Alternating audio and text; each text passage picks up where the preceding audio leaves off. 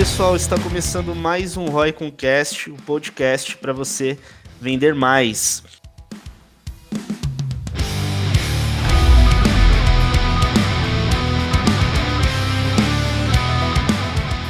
Hoje a gente vai falar especificamente de marketing de conteúdo, isso no e-commerce, mas verdade, faz muita diferença. Para falar disso, a gente trouxe um convidado muito especial que entende muito de, de marketing de conteúdo que é o Rafael Reis. Fala, Rafael, tudo bem? Boa tarde, senhores. Tudo bom? Por aqui, tudo na paz. Tudo ótimo, cara. Obrigado aí pela tua presença aqui. Estamos aqui novamente com o Alan do, da Ciclo E-Commerce e o Flávio da Ciclo E-Commerce também. Fala, pessoal. Fala, galera, tudo bem? Mais um, um, podcast aí com referência no mercado. Então, a aí vai aprender bastante aí no conteúdo de hoje. Fala, pessoal, tudo certo? Acredito que o nosso convidado aí vai trazer muito insight aí de marketing de conteúdo, estratégia, mais um conteúdo rico aí no nosso podcast. O, o, o Rafa, pra, pra, posso te chamar de Rafa? Alguém te chama assim? Cara, geralmente de Rafa só a família me chama. A galera me chama de Res ou de Res, que foi lá em Minas. Mas assim, pô, fica à vontade, eu não tenho frescura não. De bola, então. E não se esquece de deixar o nosso podcast como favoritos aí do seu aplicativo de áudio, que a gente sempre vai trazer conteúdo rico e de qualidade para você. Para você que está acompanhando o nosso conteúdo aqui no podcast, não se esqueça de seguir a Ciclo aí nas outras mídias digitais, arroba Ciclo E-Commerce, nosso perfil no Instagram, Ciclo E-Commerce no YouTube, tá cheio de conteúdo bom, de qualidade por lá, e o nosso site cicloecommerce.com.br.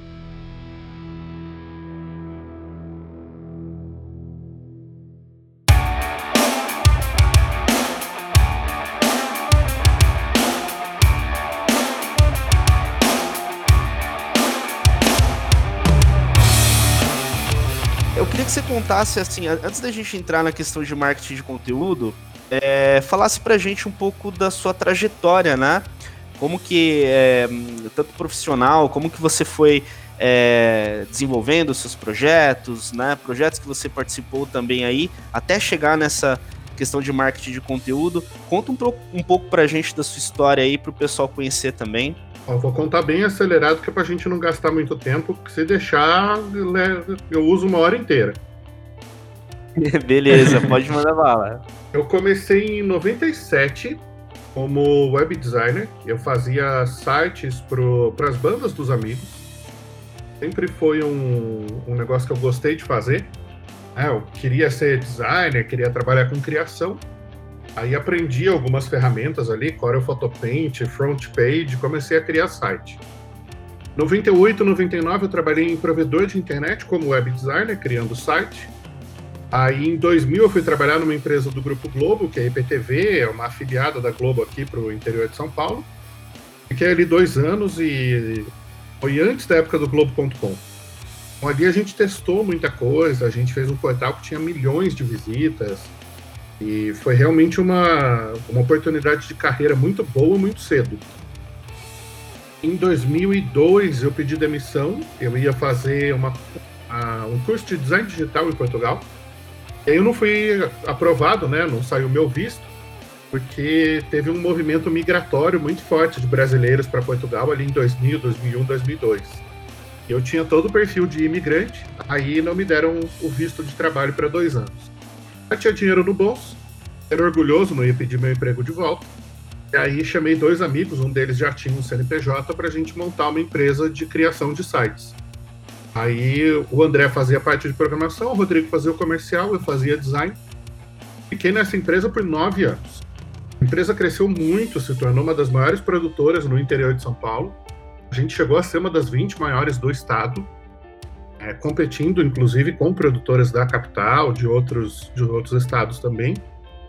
E lá eu fui responsável por entre criar e coordenar pela criação de mais de 900 sites. A gente tinha uma linha de produção gigantesca E aquilo me deu uma experiência muito legal em vários perfis de negócio. Então, cara, eu conheci de tudo: granja, hotel, é, empresa de importação, de exportação, é, puta, é, é como é que chama? Extintor de incêndio para colhedora de cana. Assim, as coisas mais loucas e específicas do mundo eu trabalhei lá. Aí de lá em 2010 para fundar um outro negócio, eu queria ir mais para a área de marketing. Eu montei a Web Estratégica, que é uma empresa de consultoria. No começo a gente trabalhava com SEO. Meu primeiro grande cliente, com um mês de empresa, foi o Imóvel Web. Fez um trabalho de SEO e otimização lá para eles, saindo de 2 para 5 milhões de visitas por mês. Foi um trabalho que fez muito sucesso lá na época, em 2011. E desde então a gente aumentando esse portfólio. Em 2013 eu concluí um MBA em marketing na FGV e aí em 2014 já comecei a dar aula em pós. Dei aula acho que em umas 20 universidades diferentes. Passei pelo INSPER, FGV, ESPM, a última que eu dei aula foi a Exalc USP. Uh, dei aula na HSM lá atrás, antes da HSM ser vendida. Na época o curso era coordenado pela Marta Gabriel, que acho que é uma das principais referências de marketing digital no Brasil. E sempre gostei muito da área de educação. Ali para 2012, mais ou menos, eu comecei a palestrar sobre conteúdo especificamente. Então, dentro da área de SEO, você tem vários aspectos técnicos e eu via que nos eventos de SEO não tinha ninguém falando sobre conteúdo. Eu vi naquilo uma oportunidade de posicionamento, né? Já pensando como profissional de marketing. Falei, bom, não tem ninguém falando sobre isso, eu vou começar a falar e vou me posicionar nisso. E deu muito certo. É, o, vários eventos começaram a me chamar para falar sobre conteúdo. E aí eu comecei a pesquisar o negócio mais a fundo. E foi nessa época, assim, um pouquinho depois ali, 2013, 14, a coisa começou a explodir no Brasil, uh, com resultados digitais, depois Rock Content, com outras uh, empresas e outras marcas falando também sobre a importância de criação de conteúdo, de inbound marketing, de marketing de conteúdo. Em 2016 eu lancei um livro, que é o Marketing de Conteúdo, a Moeda do Século XXI. Em 2018 ele foi publicado em Portugal, hoje ele é best-seller nos dois países. Em 2016 eu lancei uma escola de marketing digital, eu já tinha o propósito de parar de dar aula para os outros e montar minha própria escola de negócios. E aí eu criei, junto com Maurício Zani, a nova escola de marketing. É, esse ano a gente foi obrigado, né, por conta de pandemia, coronavírus e não sei o quê, a migrar mais para o formato online. A gente sempre teve online presencial. E agora a gente migrou totalmente para online e a gente está comemorando aí os nossos primeiros mil assinantes. A gente já tem 4 mil alunos formados e agora estamos chegando aos mil assinantes no, no nosso curso por assinatura. Então eu tenho uma atuação bastante grande no mercado de educação e a minha atuação principal sempre foi com consultoria. Que legal, Rafa. Eu achei bacana que você trouxe aí é, dos, momentos que você evoluiu da, da, carreira, daquela época também do boom dos sites, né? Que você comentou da sua produtora. Lembro que tinha uma época que, cara, um site, né, era assim, é incrível, né? Todas as empresas queriam fazer o seu primeiro site. Acho que foi um boom que teve ali até evoluir, né? Chegar no estágio que a gente está hoje de que as estratégias elas acabam se complementando, né? E a gente tem muito mais frentes no digital para trabalhar, né? É, hoje em dia. E entrando até nesse, aspecto do, do, do, desenvolvimento de conteúdo que você comentou, marketing de conteúdo, a gente lida muito com a audiência de é, varejo e e-commerce, né? Que é um, é, um, é um público aí que a gente está muito conectado. Assim, o que, que a gente percebe? É, esse segmento de esse modelo de negócio, boa parte das empresas elas ficam muito atreladas sempre ao fundo ali do funil, né? A maioria da, do volume de tráfego em anúncios diretos e alguns acabam implementando marketing de conteúdo, estratégias aí utilizando conteúdo, que a gente acha extremamente importante, a gente evangeliza, né? É, eu queria que você trouxesse para essa galera do e-commerce, galera do varejo, essa visão da importância, né? O que, é tão importante o desenvolvimento de conteúdo na tua visão? Cara, é até legal a gente estar tá conversando nesse momento, porque faz 15 dias que a gente divulgou um estudo feito em conjunto com a SEMrush, É, a SEMrush é hoje uma das maiores ferramentas de pesquisa de busca no mundo, né? De tráfego de busca, tráfego no Google e, e outros buscadores. É, eu já tenho um trabalho muito próximo deles desde 2016. O coquetel de lançamento do meu livro foi patrocinado pela SEMrush. É, eu falo sobre eles no livro, sempre falei sobre eles nos cursos. E aí a gente fez um levantamento nos 100 maiores e-commerces do Brasil para entender da onde vinham as visitas desses e-commerces, né, a audiência deles, o tráfego, e entender como é que o brasileiro compra, né, para tentar derrubar alguns mitos e aí reforçar é, outros conhecimentos mais específicos do que já se sabe sobre esse mercado.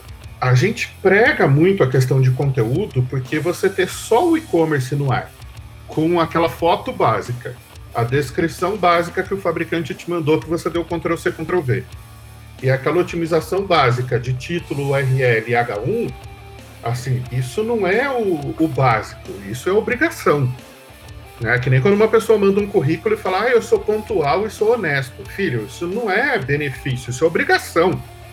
É, você chegar no horário e não roubar ninguém, assim, não, você não tem que destacar isso como um diferencial, né, porra? É, você tem que fazer isso por natureza. Então, no e-commerce é a mesma coisa. É, ter uma foto decente do produto é básico. Tem até uma pesquisa da LET, que é de janeiro desse ano, é, em que eles apontam um dado, eu não vou lembrar o dado preciso agora, mas era alguma coisa nesse sentido. E-commerces com mais de cinco fotos têm até oito vezes mais conversão do que e-commerces com uma única foto. E é natural, pô, só pensar na experiência do consumidor, né? Quando o cliente vai para o Google, faz uma busca por um produto, cai num e-commerce, o mínimo que ele quer ver são várias fotos daquele produto. Então, quanto mais fotos você tem, maior a probabilidade de você é, mostrar a coisa que ele quer ver e convencer esse cara a comprar.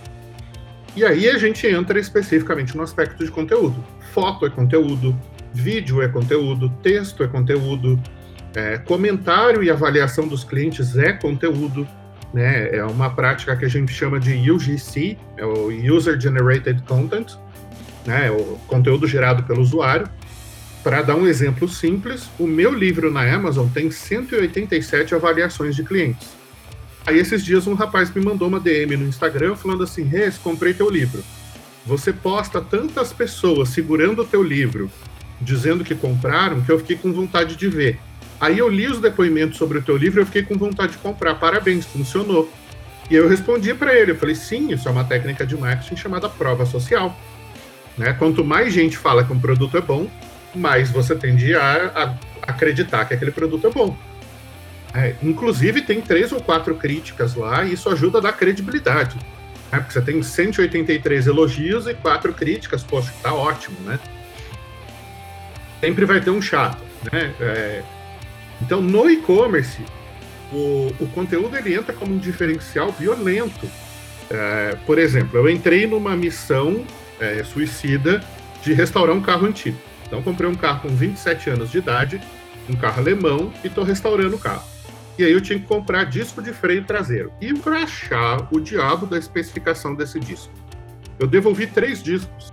Cara, um disco de freio não é um negócio é, leve, né? Então é um frete caro. Os caras me mandaram de Cascavel, outro me mandou de São Paulo, outro me mandou do Rio e era tudo o disco errado.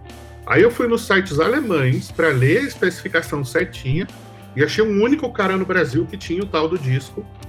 E eu só consegui achar porque na loja dele ele colocou todos os códigos originais do fabricante para eu comparar com o código do manual do meu carro. E isso é conteúdo. Né? É um conteúdo contextualizado para essa jornada de compra, que é uma compra muito técnica. Ah, quando a gente vai falar de uma compra de viagem, por exemplo, é lógico que um vídeo do destino vai ajudar a vender.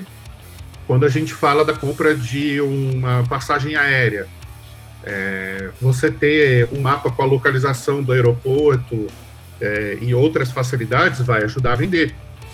E aí, quando a gente está falando de e-commerce, se você vai, vai falar de um livro, por exemplo, quanto mais informação sobre o autor você tiver, a Amazon usa isso como uma boa prática há muitos anos, né? Ela tem o perfil dos autores lá dentro. Então você busca no Google Clarice Lispector e você cai no perfil da Clarice Lispector dentro da Amazon, já com link para os livros dela. Legal. E tudo isso é conteúdo. Perfeito.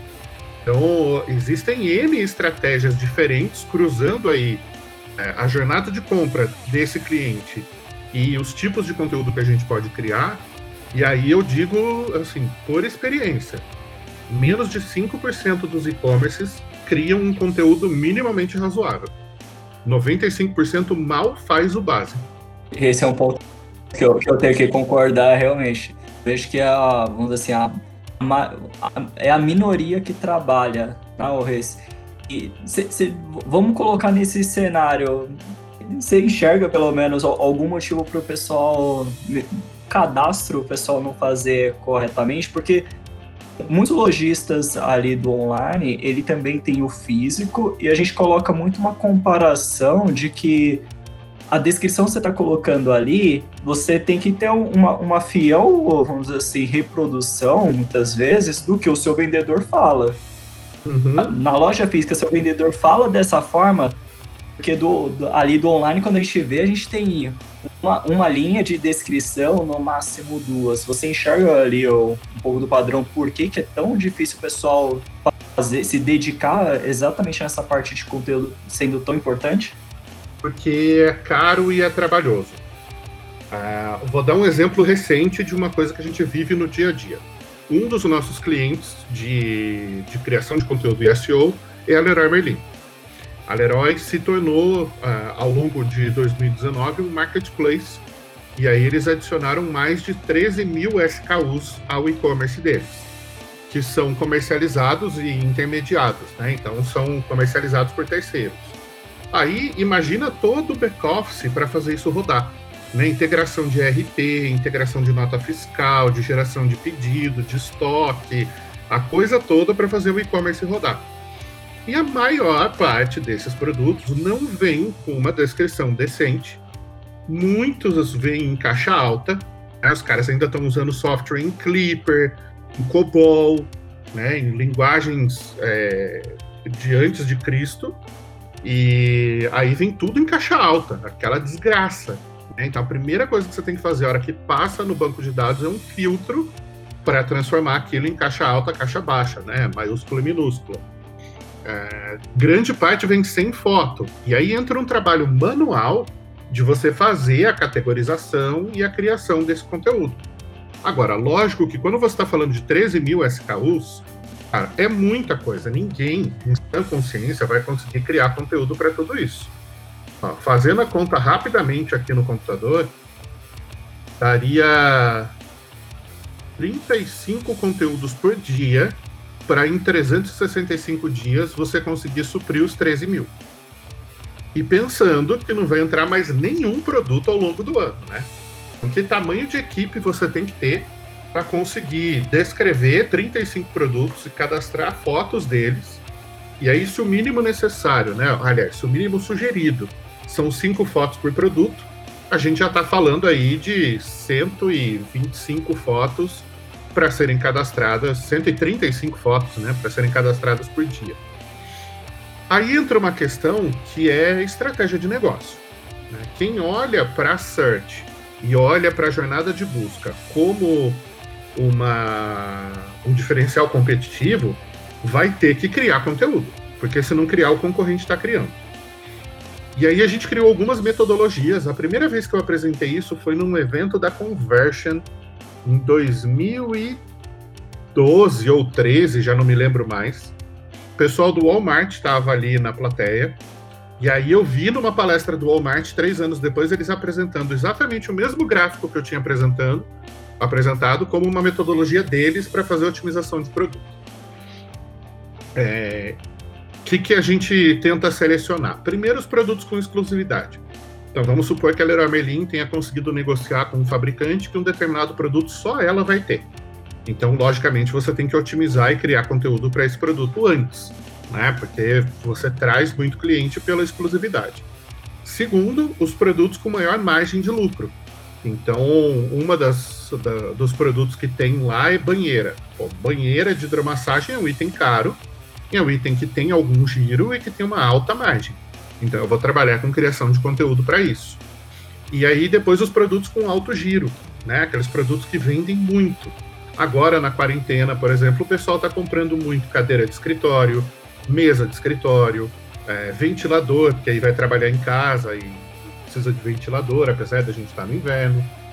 Ah, que mais? Álcool gel. Acabou o estoque de álcool gel, os caras tiveram que renovar do dia para noite. Então foram oportunidades que a gente enxergou é, momentâneas. Aí tem é, o Dia das Mães, e aí tem presente específico de decoração. Ah, depois tem o Dia dos Pais, e aí você pode dar, sei lá, uma furadeira, uma serralheira, alguma coisa para o pai. Ah, então tem muito essa questão também de olhar para as oportunidades. Então, em geral, você vai ter que olhar para todos os SKUs, para todo o portfólio do e-commerce e selecionar quais são aquelas categorias e os produtos que você vai trabalhar. E aí, só repassando, né, para quem está ouvindo a gente, primeiro, produtos com exclusividade, segundo, produtos com alta margem, terceiro, produtos com alto giro. Né? São três critérios aí para você definir de quais para quais produtos você vai criar o conteúdo e quais categorias você vai otimizar. Porque para muita gente vai ser inviável criar conteúdo é, personalizado para todos os produtos da loja.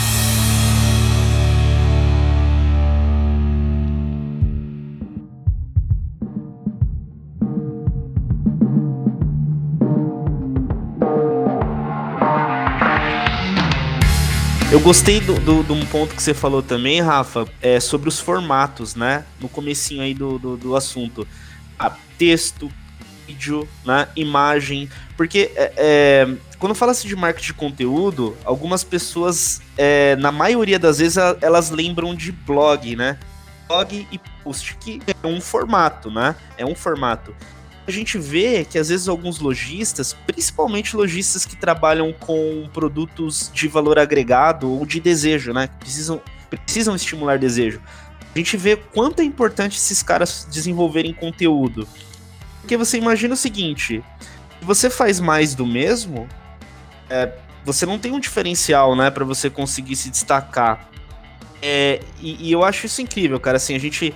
Esse podcast, por exemplo, é um formato, né? Que a gente tá fazendo que a gente é, não só aposta, mas a gente vê que os profissionais gostam de consumir.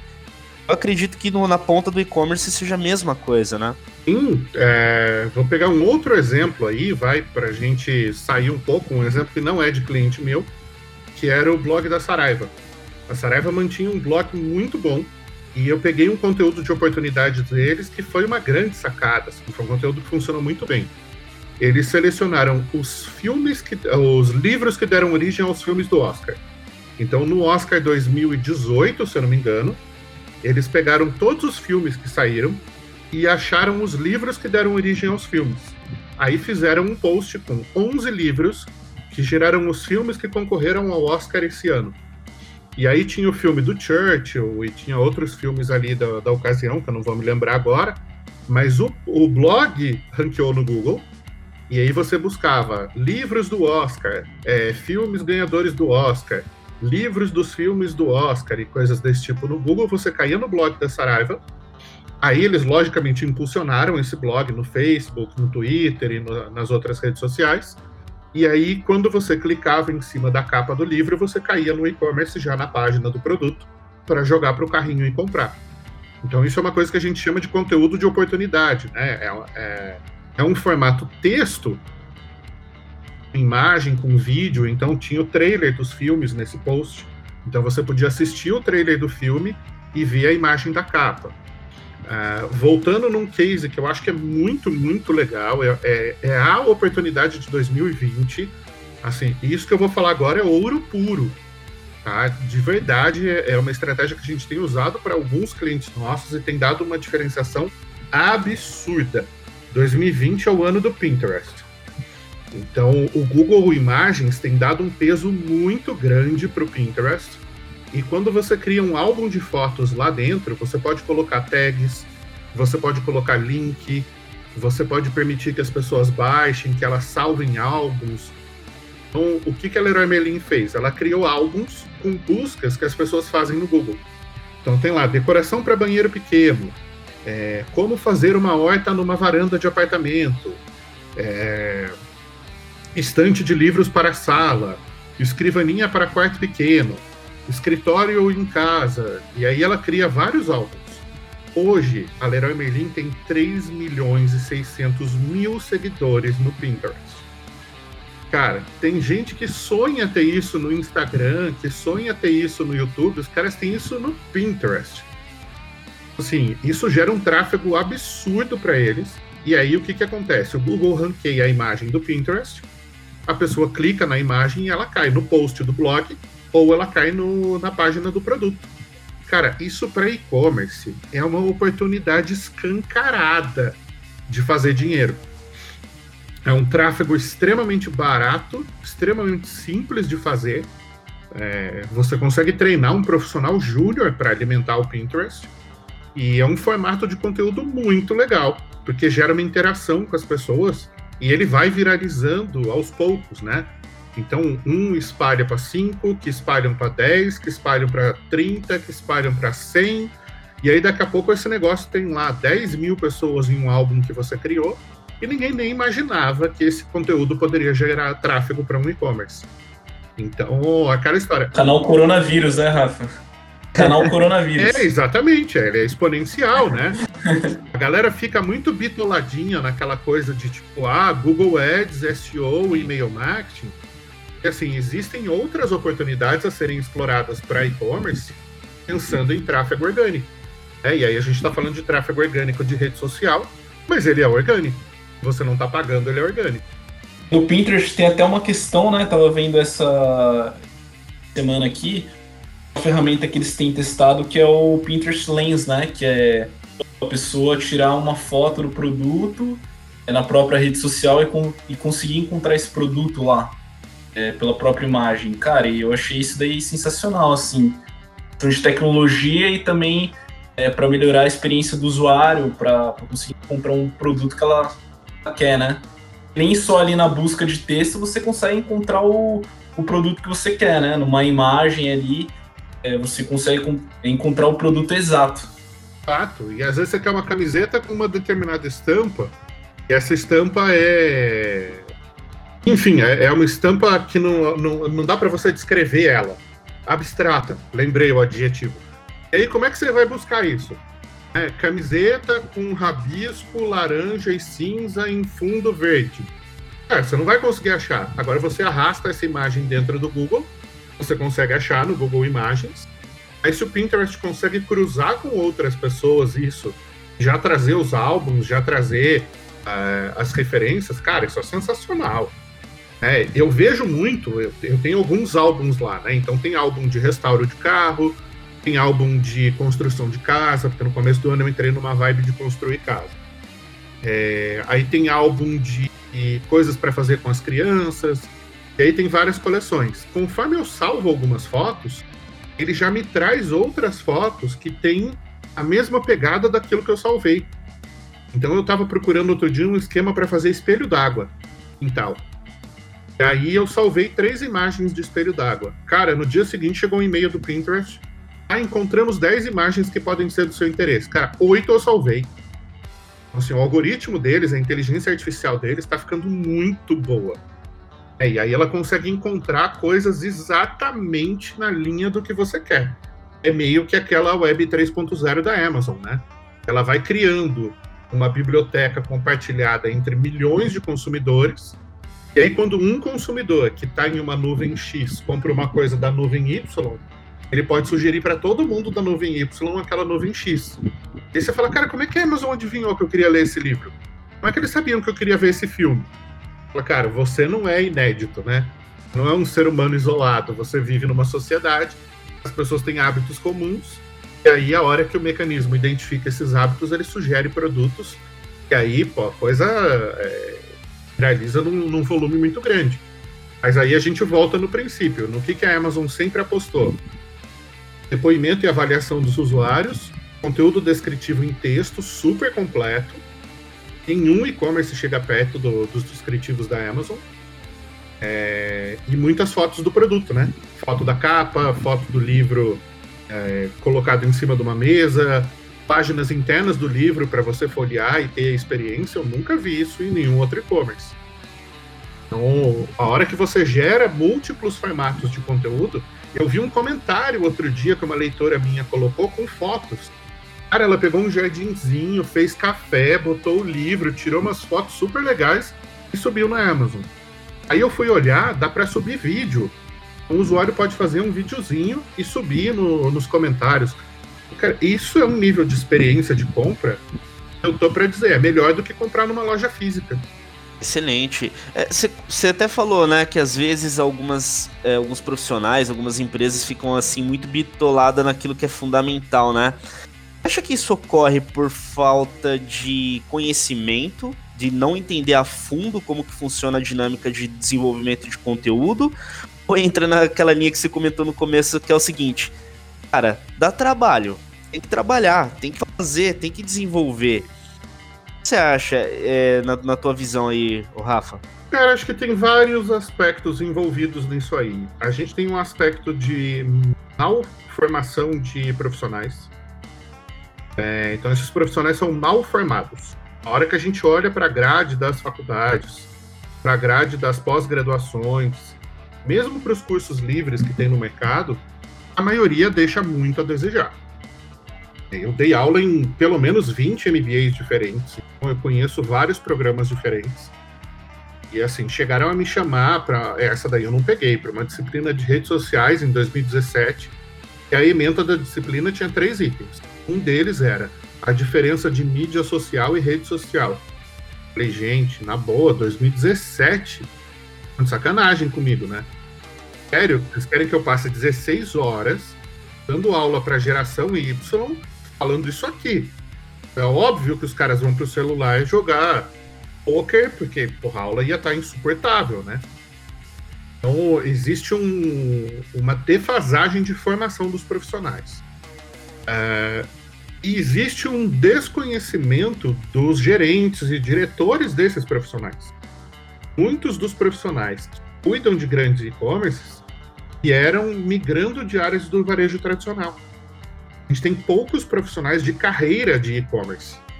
A Amazon, no, a Amazon não, o Submarino no Brasil tem o quê? 22 anos, né? A Booknet acho que era de 1998. Então, pelo menos os, os primeiros 10 anos né, de Booknet, que depois virou Submarino, era uma grande experimentação. Ninguém sabia direito para onde aquela coisa ia. Nos últimos 10 anos aí, a gente definiu uma série de padrões para o mercado, padrões de tecnologia, padrões de navegação, é, boas práticas de, de venda, é, adaptações do Código de Defesa do Consumidor para as vendas online. A gente teve surgimento aí daquele câncer do Reclame Aqui. Então teve uma série de coisas que foram mudando o ambiente do e-commerce.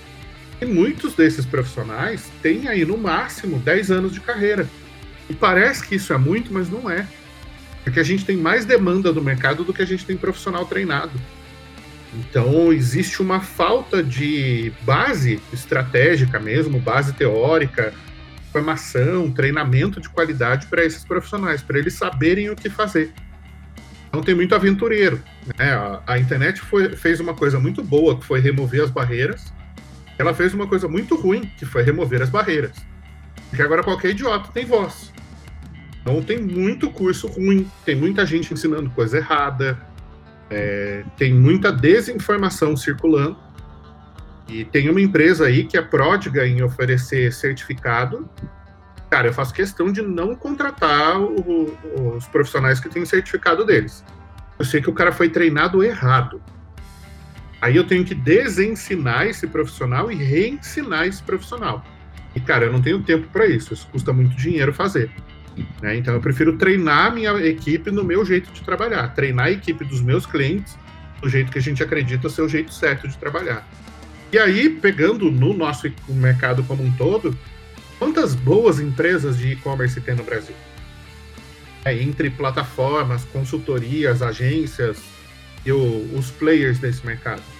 Mas se a gente listar 300 empresas, é muito. Irrelevantes, né? que tem peso no mercado, que tem representatividade chegar em 300 é muito. Exato. Esse foi um, até um ponto aí durante a nossa jornada que a gente começou a, a modular, né, a, a funilar realmente a especialização, né? Por exemplo, A gente teve a oportunidade de passar por vários modelos de negócio e a gente entrou num ponto onde a gente verticalizou. Porque e-commerce e varejo é o foco que a gente faz, que a gente gera valor. Eu acho importante essa questão do conhecimento que você falou e ao mesmo tempo a galera realmente se especializar e ficar boa naquilo que ela faz, né? Para gerar efeito, para gerar valor na outra ponta. É, até aqui, né, um dos papéis que a gente tem é, na geração de conteúdo, o Rafa, realmente trazer conteúdo de qualidade, até mesmo, né?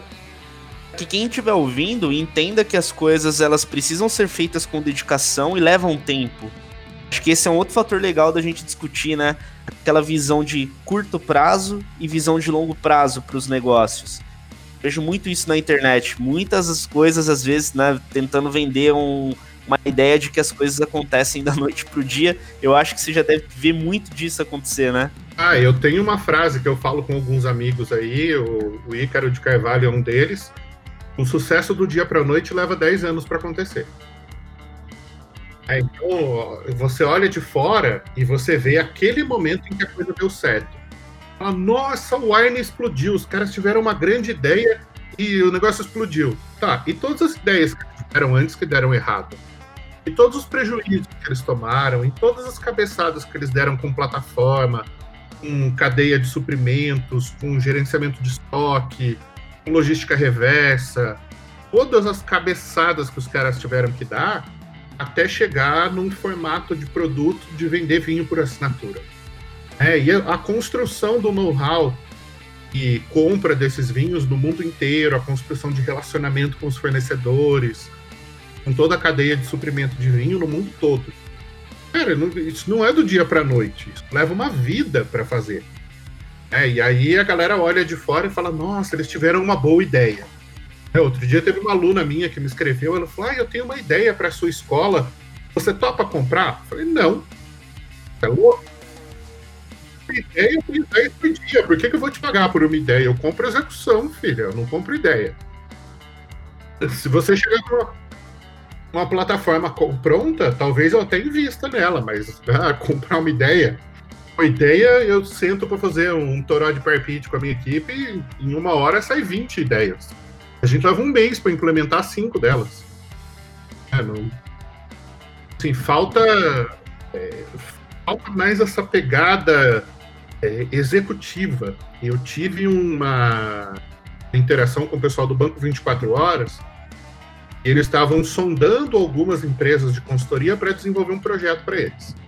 E aí, uma das coisas que o diretor colocou lá é da capacidade de execução. Ele falou: Cara, eu estou cansado de agências que me deem ideias. Eu preciso de gente que me entregue.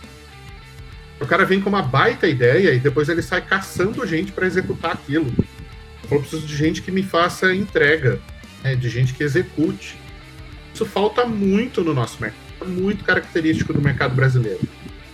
É, tem muita gente cheia de vontade, mas com uma capacidade de execução pífia. E aí isso se reflete no e-commerce. Né? Tem boas plataformas. É, o Thiago Sarraf uma vez me falou um número, eu não sei se esse número está certo ou não. Existem 70 plataformas de e-commerce no Brasil mais boas, assim, que eu recomendo para os meus alunos, tem cinco ou seis. O resto, sei lá, né? Não, não dá para arriscar. É, empresa de gestão de mídia. Aí o mercado inteiro quer caminhar para o modelo de performance. Eu falo, cara, o modelo de performance é o, o, o rabo correndo atrás do cachorro. É evidente que ele não funciona a longo prazo. É, ele é corrosivo tanto para o anunciante quanto para a agência. Ele não é um modelo saudável de trabalho. Mas aí pipocou de agência de performance no Brasil, metade quebrou, né? É, e uma das linhas, vai para não só ficar fazendo crítica, mas para dar uma solução, eu tenho recomendado para muitos clientes, é uma linha mista de trabalho entre gestão interna e fornecedores. Então, é o cliente ter uma área de marketing interna, ele ter uma house, e ao mesmo tempo ele ter uma agência ou uma consultoria executando parte do trabalho fora. Aquele trabalho que é core, né, que é, é raiz do negócio dele, é fundamento do negócio dele, tem que ser feito dentro de casa. O trabalho que é de inteligência, o trabalho é, que é muito executivo ou que é um know-how muito específico, não é ligado diretamente ao e-commerce, esse pode ser terceirizado. Então, por exemplo, gestão de mídia. Dificilmente o cara vai conseguir fazer gestão de mídia dentro de casa um nível de qualidade que uma agência especializada faz. Dificilmente ele vai conseguir gerar conteúdo dentro de casa com o fluxo que uma empresa de conteúdo faz. Dificilmente ele vai conseguir tirar fotos com a qualidade que um fotógrafo especializado em foto de produto faz. Mas aí ele vai ter que pesar a questão de custo-benefício. Tem a questão, né, igual você falou, tem a questão do core, né, do core business. Você é, tocou num ponto que a gente, assim, concorda muito, né? Queria, se o Alan quisesse comentar, a importância ter alguém de marketing dentro da empresa, né? Pelo menos na gestão ali, né? Um bom gestor. E os fornecedores do ecossistema complementam o processo. O que, que você acha, Alan, também do que o Rafa pontuou? Faz sentido?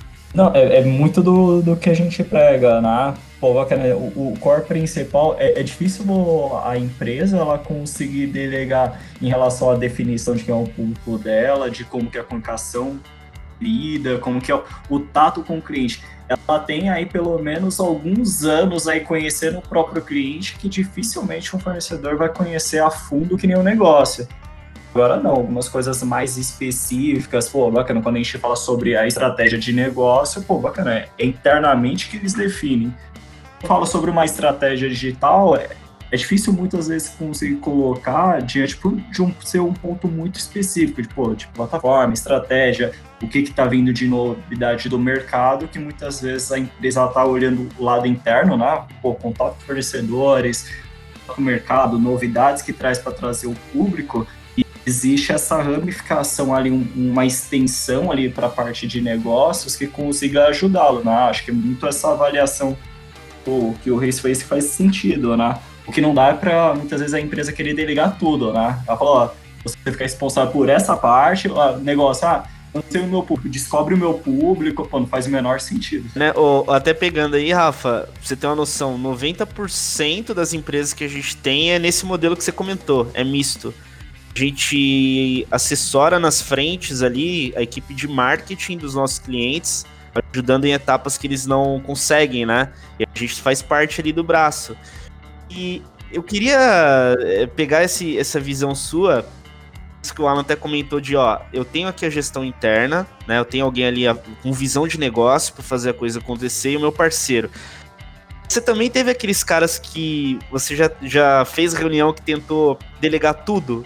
Tipo, Rafa, eu quero falar com você a cada 30 dias. tem um comportamento desse no mercado que a gente indica que não ocorra, né?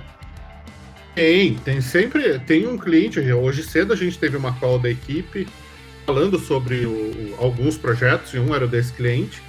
O cara contratou um item bem específico do nosso portfólio e ele está querendo que a gente execute um 5. E aí eu já dei autorização para a equipe. Eu falei, cara, dá freio. Fala, não, olha, eu, eu entendo isso que você precisa. Você contratou é outra coisa. Não posso executar tudo isso aí para você porque não cabe no orçamento que foi contratado. É, mas a gente tem casos muito interessantes. Por exemplo, a Leroy Merlin ela tem uma equipe interna de SEO de cinco pessoas. Cara, tem muita agência de SEO no Brasil que não tem cinco pessoas no time. E ainda assim, o volume de trabalho é tão grande que os caras contam com a gente como braço executivo. E aí a gente tem uma equipe dedicada para atender só o caso da Leroy Merlin. A gente tem reunião com eles toda semana toda semana tem pauta, toda semana tem demanda. E eles conseguiram implementar, depois de alguns anos de muita luta interna lá, integração entre inteligência de marketing, marketing digital, inteligência de produto e o pessoal de estoque de loja, e é demanda. Eles conseguem identificar a explosão de uma demanda muito rápido. Aí essa explosão de demanda ela vai para a capa do site, ela vai para a newsletter, ela vem para o blog, então a gente tem conteúdos ali que a gente tem 24 horas, 48 horas para criar. Porque são demandas que são momentâneas. É, um exemplo óbvio que todo mundo vai entender agora é o álcool gel. Do dia para a noite todo mundo queria álcool gel. E aí você tem que ter capacidade de produzir tudo isso e divulgar.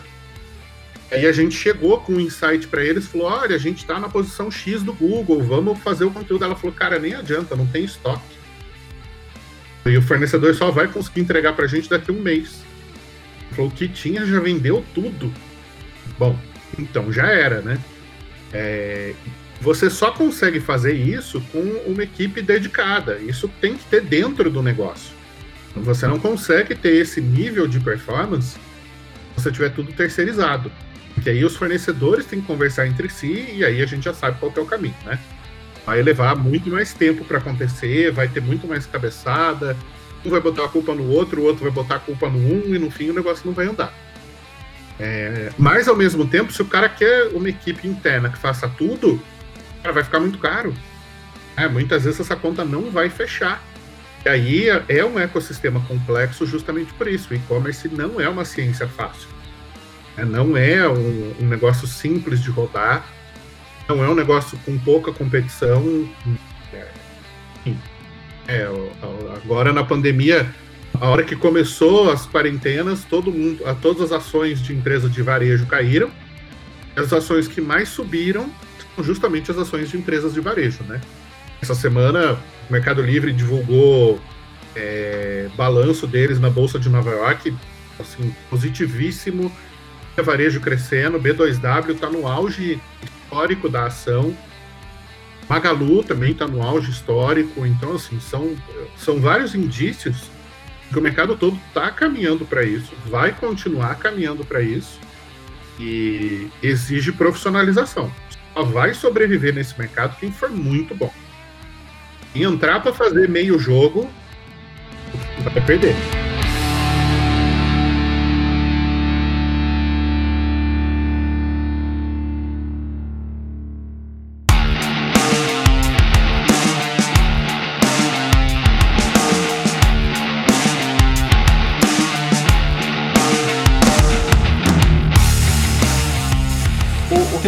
Visto, mas até para.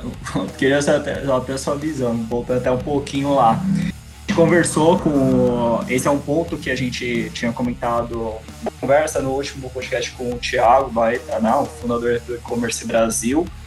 Um pouquinho dessa parte dos profissionais, né, dessa formação do pessoal e como que tá vindo e até mesmo essa dedicação para conseguir evoluir. A gente tem uma má formação ali, é, vindo e as empresas, vamos dizer assim, tanto você quanto aqui a própria sigla, formando esses profissionais. Quando a gente olha para a internet, quando você fala, pô, o ruim é realmente remover as barreiras, tá? Legal, agora a gente tem muita gente produzindo conteúdo, nunca se produziu tanto conteúdo como hoje, mesmo assim o pessoal tem uma falta de informação. É, é, tipo um paradoxo, né? Muito mais informação, só que cada vez menos assertivo, né? Não sei como que você vê isso daí. Sim, porque a formação. É, aí é uma questão de educação, né? A formação média do profissional brasileiro é muito ruim. E a gente está vivendo a uberização do mercado. Né? Então você tem a, a quarteirização o cliente tem um e-commerce, ele contrata uma agência. A agência contrata uma produtora, a produtora contrata um redator. Cara, esse redator é um quarteirizado. Aí ele tem que escrever um artigo sobre um determinado vinho que vai ser publicado no site da Wine. Cara, qual a chance disso dar certo? É, qual a chance desse conteúdo ter o mínimo de qualidade? Aí o, o cliente paga para a agência mil reais por texto, a agência paga para a produtora 500 reais por texto, a produtora paga para o redator 50 reais por texto. Aí, é, e aí, cara, como é que um cara que está recebendo 50 contos vai fazer um trabalho que presta, sabe? Não tem como. Esses dias a gente recebeu uma, uma RFP aí, um fundo de investimentos, montando uma empresa para ser concorrente da Suno Research, da Nord Research, da Empíricos, essas casas de análise de ações aí os caras chegaram pra gente e falaram: olha, eu pago 190 reais por texto. E a gente não tá gostando da qualidade, a gente tá buscando um novo fornecedor. Eu falei, cara, mas é óbvio. Com 190 reais por texto, bicho, você não vai ter qualidade. Aí é o que eu pago pro meu redator para ele escrever o texto. O custo por conteúdo. Ah, nossa, mas isso é muito caro. Eu falei, bom, você acha isso caro, continua com o teu fornecedor te entregando porcaria. Porque não tem saída. É, gente boa custa mais caro. Treinamento custa caro, especialização custa caro. E aí, eu, eu até falei disso anteontem numa live com Curiosamente, numa live com o Gui Rosoria, que era do SEO da Leroy Merlin, foi o cara que me levou para lá. A gente estava falando sobre a qualidade do conteúdo publicado na internet hoje. Para 80% do conteúdo publicado na internet não serve para nada. É, não, não agrega de fato nenhuma informação nova, nenhum dado novo, nenhuma experiência nova. É só um mashup de coisas que já existiam. Então o cara vai lá e pede para o redator escrever um texto sobre, sei lá, como trocar um pneu. O cara dá uma busca no Google, lê três textos de como trocar um pneu e escreve um quarto texto de como trocar um pneu. Mas ele mesmo nunca trocou um pneu. Então, é, isso é o nível de qualidade do conteúdo que a gente tem hoje. E quem é que se destaca? Quem é especialista, né? Quem é verticalizado. Por que, que a Pets destacou tanto no mercado de pet shop? Por que, que a Wine se destacou tanto no mercado de vinho? É, por que, que a Reserva se destacou tanto no mercado de moda? Porque tem um investimento não só na qualidade do produto, mas também na qualidade do conteúdo. Exato.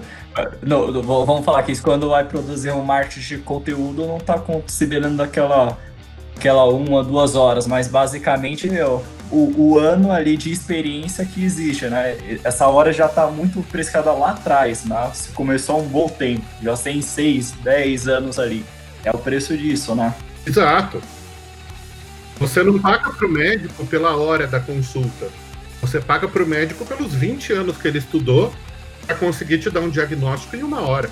Tem um ponto, né, que cai num, cai num mito, né, que você vai conversar com um ator ou um especialista de especialista entre aspas, né, de SEO, quando é, pô, você tem que escrever para o Google. Tipo assim, cara, não, você tem que escrever para uma pessoa, que é uma pessoa que vai ler aquele conteúdo, é uma pessoa que vai consumir aquele vídeo, né? Então, cai muito dentro desse ponto aí que o Rafa tá falando de qualidade. Você tem que pensar em como que o que a pessoa vai consumir aquele conteúdo, né? É, e curiosamente, desde 2009 o Google já fala isso. Ele sempre insistiu nessa diretriz. E a galera queria o quê? Aprender link building, aprender a fazer texto escrito por robô, é, aprender a fazer é, black hat, aprender malandragem para ranquear no Google, ao invés de apostar na qualidade. E aí você vê hoje no mercado quem são as grandes empresas do mercado? São aquelas que jogaram limpo, né, que apostaram na qualidade, que apostaram no longo prazo, apostaram em fazer uma coisa bem feita. Então, é natural que isso aconteça. É, é o que Darwin chamaria da seleção natural.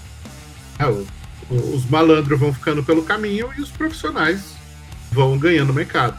E aí, quem, quem é adepto de fazer coisa mal feita diz que não teve sorte na vida, né? Ô, ô Rafa, uma pergunta, uma pergunta aqui legal também, que muito. Aí é mais o empreendedor, né? Que o empresário, né? Que geralmente ele ele precisa colocar as coisas para rodar, mas ao mesmo tempo sempre acompanhar indicadores, né? Quando você vai para um lado mais de mídia, de performance, então é, não tem muito segredo que, que você acompanha indicador, ROAS, ROI, por aí vai. É, quando a gente vai para o conteúdo, quais são os indicadores importantes na sua visão de acompanhar é, sobre o, o desenvolvimento da estratégia para saber se está indo por um caminho ideal, adequado, ou se não está indo para um caminho tão interessante? Quais os indicadores que geralmente você acompanha? Cara, bem simples isso aí. É, taxa de conversão de visitas orgânicas. Né? Se a taxa de conversão está aumentando depois que um conteúdo é publicado, isso é um indício de que o conteúdo está funcionando. Tempo de permanência. Né? Quanto mais tempo a pessoa passa consumindo conteúdo, maior a probabilidade dela converter dentro daquele determinado conteúdo. É, quantidade de compartilhamentos, né? Quantas vezes essa página é recomendada. Então aí a gente tem que analisar as visitas de referência. Né? Os referrals têm um peso muito grande nesse aspecto. Uh, e o número de rankings, né? A quantidade de rankings que a gente tem no Google e a quantidade de tráfego que isso traz ao longo do tempo. Mês a mês a gente avalia isso com a Leroy e a gente tem um crescimento consistente ali de 2, 3% ao mês. Tem muita gente que olha e fala, nossa, só isso? Eu falo, é, só em um ano. É, vai ver o quanto isso representa em reais.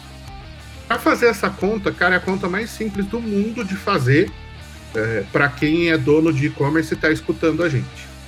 Se você teve mil visitas em uma categoria de Hot Wheels colecionáveis e essa palavra custa no Google cinco reais, você economizou cinco mil reais.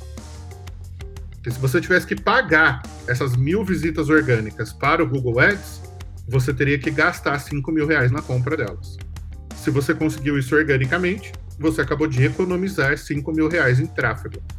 Então, a, a nossa estratégia é muitas vezes chegar para grandes e-commerces e falar para o cara: me dá 10% do que você gasta em mídia para eu criar conteúdo para você. Em um ano, o conteúdo vai estar tá pagando todo esse investimento em mídia, todo santo mês. Então, ele gastava isso por mês é, para comprar um tráfego. E aí comprou, já era. Se ele não comprar no mês seguinte, não tem tráfego, né? Quando você cria o conteúdo, não. É, no mês seguinte vai ter visita de novo, e no outro de novo, no outro de novo, e assim para sempre.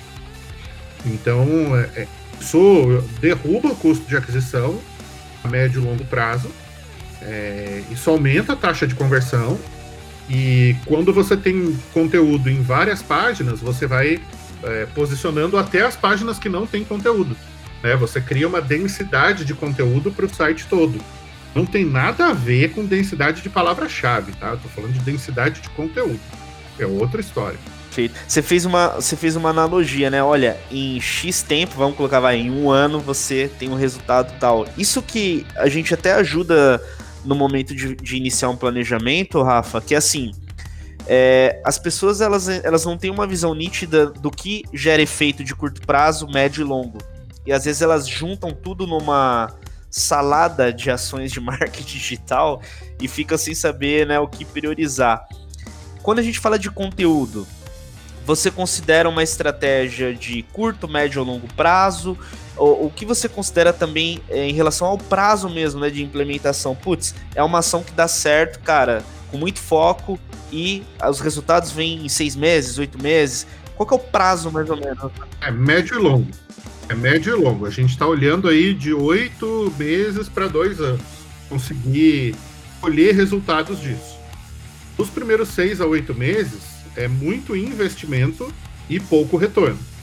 Conforme você vai ganhando ranking, conforme você vai ganhando recomendação, você vai recebendo avaliação é, de novos clientes, aí você vai conseguindo mais visitas e a coisa começa a ganhar escala. É, é a matemática do juro sobre juro. No começo é muito pouco. Mas a hora que isso ganha volume, aí vira uma bola de neve. É, principalmente o Alan, ele teve no passado muito contato aí nos projetos de SEO, né, Alan?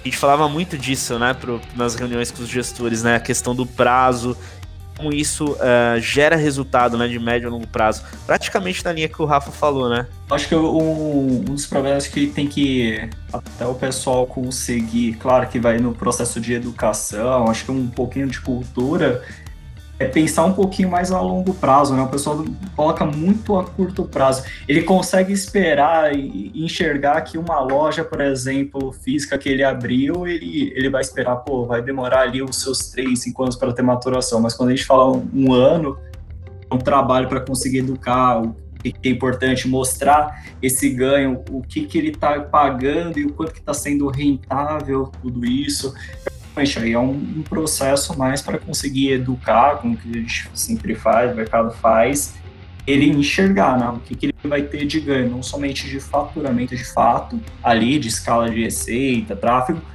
mas o quanto que isso tem de impacto em lucratividade do negócio, que acho que é o, principalmente dono olha bastante isso, né? É, basicamente, assim, o, o meu argumento é muito simples para todo mundo que eu converso se você não investe em conteúdo e em tráfego orgânico, você vai ser consumido pelo orçamento de mídia. A mídia vai consumir quase todo o teu lucro. É impossível você ter um e-commerce lucrativo a médio e longo prazo se você não tiver um bom tráfego orgânico. Quem vive só de tráfego pago vai quebrar, não, não tem jeito. A conta não fecha. Até mesmo porque assim, a, cada mês, cada ano, entra mais concorrentes, o lance vai cada, cada vez ficando mais caro e vai cada vez custando mais caro para você manter isso, né? Sim. é, é uma matemática que não falha, não tem como. Cada ano tem mais anunciantes, cada ano as palavras-chave estão mais caras e a competição por elas aumenta. Assim, não tem jeito. Ou você investe em tráfego orgânico e em conteúdo, ou você vai quebrar comprando mídia. Você vai ter um sócio, né? Tem aquele sócio uh, obrigatório, que é o governo, e aí vai ter um outro sócio, que é o Google. Né?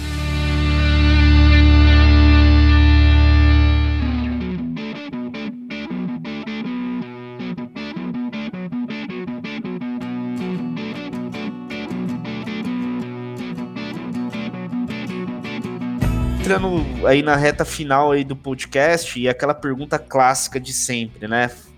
Da pauta. É, quais são as dicas práticas essenciais que você deixaria para os gestores, para os empreendedores que estão ouvindo, como iniciar uma boa estratégia de conteúdo? A gente falou isso é, intrinsecamente durante o papo, mas basicamente é você conhecer os seus clientes. Você conhecer as necessidades desses clientes, conhecer as demandas, conhecer os movimentos de mercado, as tendências, a estabelecer um relacionamento muito próximo para saber o que é que vai ser é, consumido daqui um, um, ciclo de mercado. É, então, o que é que vai ser consumido mês que vem, semestre que vem, ano que vem, e entender qual que é o comportamento atual. Né? Quais são os canais que estão te dando mais resultado, quais são as palavras que estão sendo mais buscadas, quais são as dúvidas que eles mais perguntam no chat, Uh, quais são os principais problemas que a loja tem em relação a frete, a atendimento, a logística, enfim. É, é a atenção para o cliente, né? É, é, ter a mentalidade de que o e-commerce ele é uma prestação de serviço para o cliente. Então, quanto mais alinhado você for com as demandas do cliente, mais resultado excelente colocação. Como que a galera pode conhecer um pouco mais aí sobre você, oh, Rafa? Tanto seja Instagram, seja LinkedIn, quais são os seus contatos aí para o pessoal também? É, eu sou muito ativo lá no LinkedIn, aliás, desculpa, no Instagram, rafael.res. No LinkedIn também é só digitar lá Rafael Reis que, que as pessoas me encontram lá. Lá eu posto um pouco menos de conteúdo, né, para não saturar. Eu tenho canal no YouTube também, Rafael Reis. Lembrando que Reis é R-E-Z, não é Reis. Né? É, é Reis. Ó. É, e no site da Nova Escola de Marketing. É, tem, ah, nós temos um blog com mais de 500 posts publicados.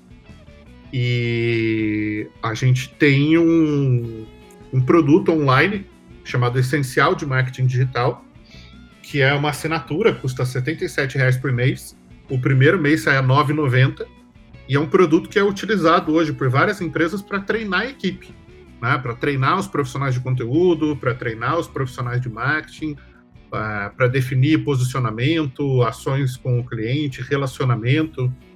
Então, eu gero muito conteúdo em várias redes, Instagram, YouTube, LinkedIn principalmente. Mantenho o meu blog e gero também muito material de treinamento lá dentro da escola. Então, para quem precisa treinar a equipe, é uma alternativa barata e baseada na realidade, na prática do dia a dia. Sensacional, cara. Pessoal que estiver ouvindo, pode acessar, conhecer aí um pouco mais sobre o, os projetos do, do Rafa, que tem muito para agregar aí para o mercado é, do varejo, né? Da galera de marketing digital, sempre focando em ajudar todo mundo a crescer, né? Pessoal, alguma consideração final de vocês também? Alan, Flávio? Eu acho que o pessoal que acho que a gente toca num ponto sensível, principalmente quando a gente fala sobre conteúdo, que é acho que é uma porta de entrada para muitos. Aí, principalmente com uma autoridade aí que nem, nem o Reis falando, que está há um bom tempo, já tem os finais cases aí de mercado, né? Acho que agrega bastante. O pessoal precisa devorar, cara, segue, é, é, muito conteúdo. Eu já segui há um bom tempo o Reis, já, já conheço, trabalhei bastante e, e, é muito valor e eu tenho certeza que se o pessoal conseguir aplicar pelo menos 10% aí do que a gente comentou aqui no, no nesse podcast, eu tenho certeza que o resultado ele vai vir muito rapidamente. De bola, Flávio? Acho que para finalizar, cara, vai muito aí na linha do, do Rafa, cara é, as empresas começarem a pensar muito em estratégias de médio a longo prazo, porque o que dá, querendo ou não, que vai dar sustentabilidade para o negócio, né, e trazer um retorno, que é meio que uma linha no Warren Buffett, né? Você sempre pensar ali no médio e longo prazo, que é, é na onde que você vai conseguir estruturar o seu negócio, é conseguir fazer mais clientes de maneira consistente e também a parte muito importante do conteúdo é você conseguir se tornar autoridade para conseguir, querendo ou não, aumentar a sua margem, é, aumentar suas vendas. Que esse ponto muito importante que o, que o Rafa trouxe também. Sensacional. Cara, acho que o conteúdo foi muito rico. Por, por dedicar esse tempo aqui em trazer conteúdo para a audiência. Eu acredito que vai ajudar muito. É, agradeço aí o Flávio, o Alan tá aqui também participando. Pessoal que estiver ouvindo, deixa de favorito aqui o Royconcast aí no seu aplicativo, que a gente sempre vai trazer muita gente fera de mercado para trazer informação rica aqui, conteúdo rico para te ajudar. Pessoal, obrigado. Um abraço para todo mundo e boas vendas.